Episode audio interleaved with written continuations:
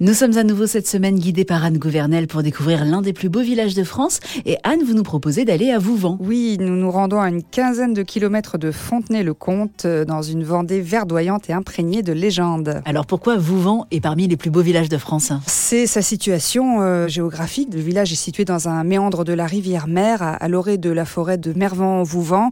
Et puis, d'un point de vue architectural, euh, c'est tout à fait le charme typique euh, du, du bocage vendéen, à la fois sobre, simple, mais bourré de charme. L'emplacement hein, dans ce méandre de la rivière n'a pas été choisi au hasard. C'est lors d'une partie de chasse que Guillaume IV d'Aquitaine découvre le site et relève son potentiel stratégique.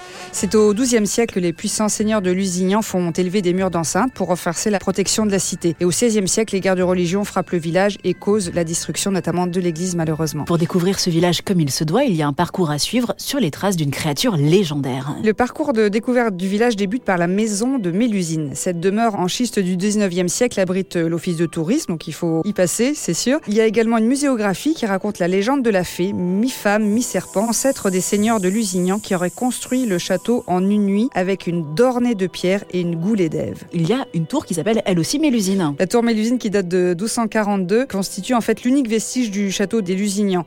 Elle est de forme euh, circulaire, ce qui était rare pour l'époque, et elle est haute de 35 mètres, ce qui permet d'avoir une vue imprenable sur le village et puis le bocage vendéen. Donc c'est un, voilà, un lieu incontournable dans la visite. Il y a également une autre légende à découvrir à Vouvant. Oui, à la sortie de la place, il suffit d'emprunter une petite impasse pour plonger de nouveau dans l'une des légendes de Vouvant, celle de la cour du miracle et du père de Montfort.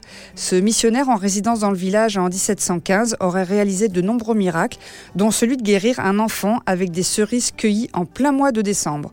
Le lendemain, on aurait retrouvé le cerisier recouvert de neige. Anne, la visite continue ensuite jusqu'à l'église et en cette période hivernale, on pourra profiter ce week-end du son de Un concert est notamment proposé dans le cadre du marché de Noël qui se tiendra le week-end des 27 et 28 novembre. Et puis, euh, après la culture, le sport, euh, le lendemain, le dimanche 28, il y a également une randonnée pédestre de proposer avec des circuits allant de 6 à 23 km. Ah oui, quand même, 23 km. Merci beaucoup, Anne. Merci Laurie. Vouvant en Vendée à retrouver dans le guide des plus beaux villages de France aux éditions Flammarion et sur le site lesplusbeauxvillagesdefrance.org.